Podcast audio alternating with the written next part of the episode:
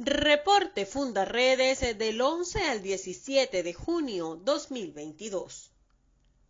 Fundaredes presentó su informe del contexto fronterizo para el mes de mayo, donde analiza diversos escenarios transversales que afectan directamente la vida de los habitantes en seis entidades fronterizas de Venezuela: Zulia, Táchira, Apure, Bolívar, Amazonas y Falcón y que se extiende a otras entidades convertidas en territorios de interés estratégico de grupos armados irregulares y bandas criminales, como por ejemplo Nueva Esparta, Delta Amacuro o Guárico. En este trabajo, la organización enfatiza que mientras los cuerpos de seguridad movilizan tropas para actuar en una sección del territorio, los grupos armados se desplazan hacia otras zonas de la frontera que han quedado aún más desprotegidas, elevándose así las incidencias violentas.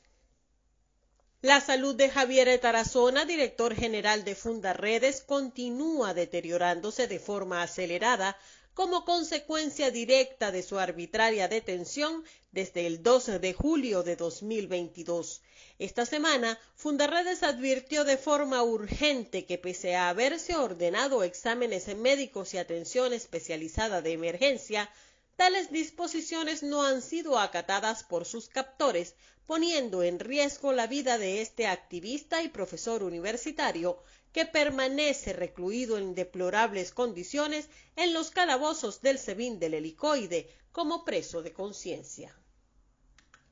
Fundaredes a través de su Observatorio de Ambiente ha hecho seguimiento diario a las diversas situaciones que afectan a los parques nacionales en 12 estados de Venezuela, pues el país registra una grave emergencia ambiental que afecta directamente a la mayoría de los parques nacionales patrimonio ambiental de los venezolanos, dejando en riesgo inminente a la flora y fauna de estos espacios.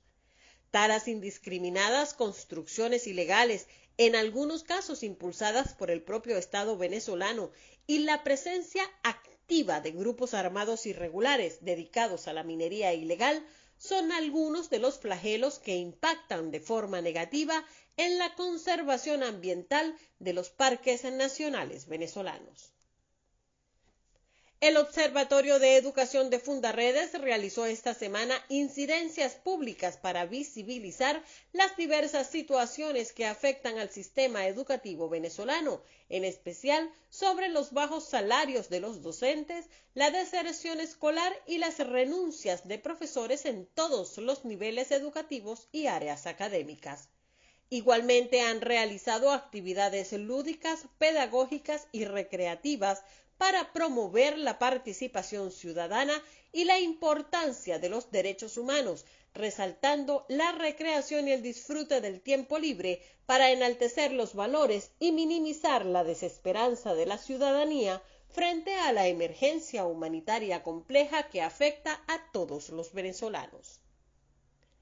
En Táchira fue dado de baja en el sector Los Estoraques del municipio Fernández Feo Adelmo Cifuentes Aguirre, alias Batemán, jefe de finanzas del Frente de Guerra Oriental Domingo Laín Sáenz del ELN y hombre de confianza de alias Pablito, uno de los integrantes del Comando Central de esta guerrilla. Cifuentes habría fallecido por la acción de un comando armado en medio de la guerra sin cuartel que mantienen las guerrillas del ELN y las disidencias de las FARC en el corredor fronterizo de los llanos colombo-venezolanos. Un joven caraqueño que regresaba de Colombia desapareció en la frontera. La última información que manejan sus familiares es que llegó a la ciudad de Cúcuta y se disponía a cruzar al Táchira por San Antonio.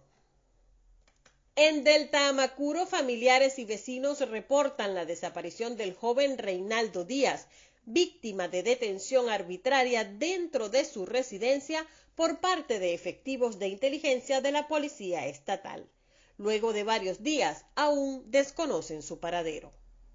En Guárico continúan las acciones militares en Altagracia de Orituco, donde los habitantes reportan reiterados abusos de poder y detenciones arbitrarias que mantienen en zozobra a la población, mientras las autoridades militares se niegan a aportar información detallada sobre los resultados de estas acciones.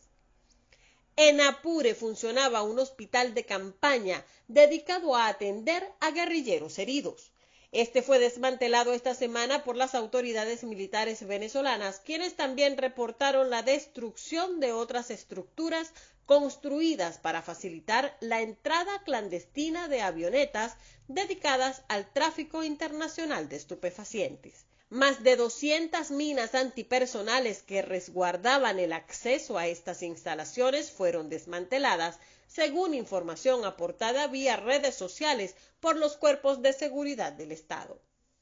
Pese a la fuerte presencia militar vigente desde hace más de tres meses en esta entidad apureña, doce hombres fuertemente armados ingresaron a la fuerza en el Ato Montevideo, que sirve de campamento a un contingente de cerca de 100 efectivos militares y tras someter al personal de campo al que maniataron y despojaron de sus teléfonos celulares, sacrificaron una res e hicieron un festín en las instalaciones sin que los militares se percataran siquiera de su presencia. Luego procedieron a llevarse los caballos y cerca de 700 reses. En Bolívar, un adolescente de 15 años murió a manos de militares en las inmediaciones de la mina El Perú, en un procedimiento que cumple con el perfil de las ejecuciones extrajudiciales. Tras su muerte, mineros realizaron constantes protestas exigiendo al alcalde de El Callao que le entregara a los familiares el cuerpo del adolescente, a quien reconocieron como un deportista de la zona. De igual manera solicitaron la salida del coronel Castro Hidalgo, encargado de los operativos militares en el Callao.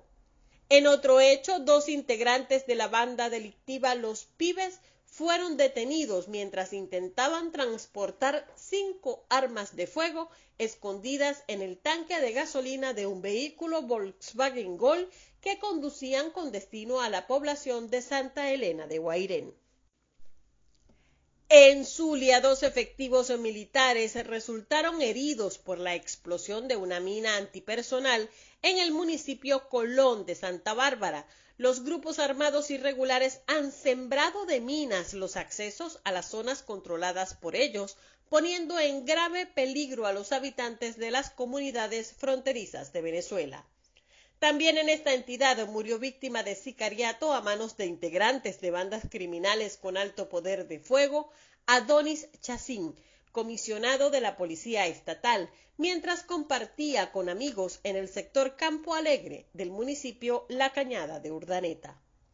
Comparte, ayudemos a vencer la censura en Venezuela. Consulta estas y otras informaciones en nuestro portal www Fundaredes.org. Reporte Fundaredes del 11 al 17 de junio 2022. Fundaredes presentó su informe del contexto fronterizo para el mes de mayo, donde analiza diversos escenarios transversales que afectan directamente la vida de los habitantes en seis entidades fronterizas de Venezuela, Zulia, Táchira, Apure, Bolívar, Amazonas y Falcón, y que se extiende a otras entidades convertidas en territorios de interés estratégico de grupos armados irregulares y bandas criminales, como por ejemplo Nueva Esparta, Delta Amacuro o Guárico. En este trabajo, la organización enfatiza que mientras los cuerpos de seguridad movilizan tropas para actuar en una sección del territorio, los grupos armados se desplazan hacia otras zonas de la frontera que han quedado aún más desprotegidas, elevándose así las incidencias violentas. La salud de Javier Tarazona, director general de Fundaredes, continúa deteriorándose de forma acelerada como consecuencia directa de su arbitraria detención desde el 12 de julio de 2022. Esta semana, Fundaredes advirtió de forma urgente que pese a haberse ordenado exámenes médicos y atención especializada de emergencia,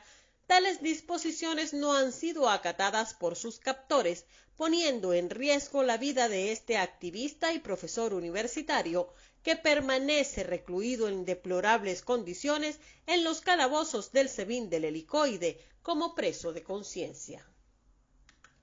Fundaredes a través de su Observatorio de Ambiente ha hecho seguimiento diario a las diversas situaciones que afectan a los parques nacionales en 12 estados de Venezuela, pues el país registra una grave emergencia ambiental que afecta directamente a la mayoría de los parques nacionales patrimonio ambiental de los venezolanos, dejando en riesgo inminente a la flora y fauna de estos espacios.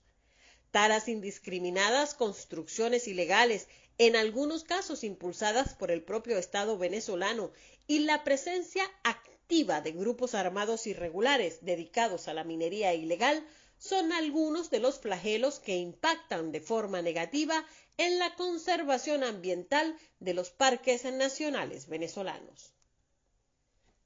El Observatorio de Educación de Fundaredes realizó esta semana incidencias públicas para visibilizar las diversas situaciones que afectan al sistema educativo venezolano, en especial sobre los bajos salarios de los docentes, la deserción escolar y las renuncias de profesores en todos los niveles educativos y áreas académicas. Igualmente han realizado actividades lúdicas, pedagógicas y recreativas para promover la participación ciudadana y la importancia de los derechos humanos, resaltando la recreación y el disfrute del tiempo libre para enaltecer los valores y minimizar la desesperanza de la ciudadanía frente a la emergencia humanitaria compleja que afecta a todos los venezolanos. En Táchira fue dado de baja en el sector Los Estoraques del municipio Fernández Feo Adelmo Cifuentes Aguirre, alias Batemán, jefe de finanzas del Frente de Guerra Oriental Domingo Laín Sáenz del ELN y hombre de confianza de alias Pablito, uno de los integrantes del comando central de esta guerrilla. Cifuentes habría fallecido por la acción de un comando armado en medio de la guerra sin cuartel que mantienen las guerrillas del ELN y las disidencias de las FARC en el corredor fronterizo de los llanos colombo-venezolanos. Un joven caraqueño que regresaba de Colombia desapareció en la frontera. La última información que manejan sus familiares es que llegó a la ciudad de Cúcuta y se disponía a cruzar al Táchira por San Antonio. En Delta Amacuro, familiares y vecinos reportan la desaparición del joven Reinaldo Díaz, víctima de detención arbitraria dentro de su residencia por parte de efectivos de inteligencia de la Policía Estatal. Luego de varios días, aún desconocen su paradero. En Guárico continúan las acciones militares en Altagracia de Orituco donde los habitantes reportan reiterados abusos de poder y detenciones arbitrarias que mantienen en zozobra a la población, mientras las autoridades militares se niegan a aportar información detallada sobre los resultados de estas acciones.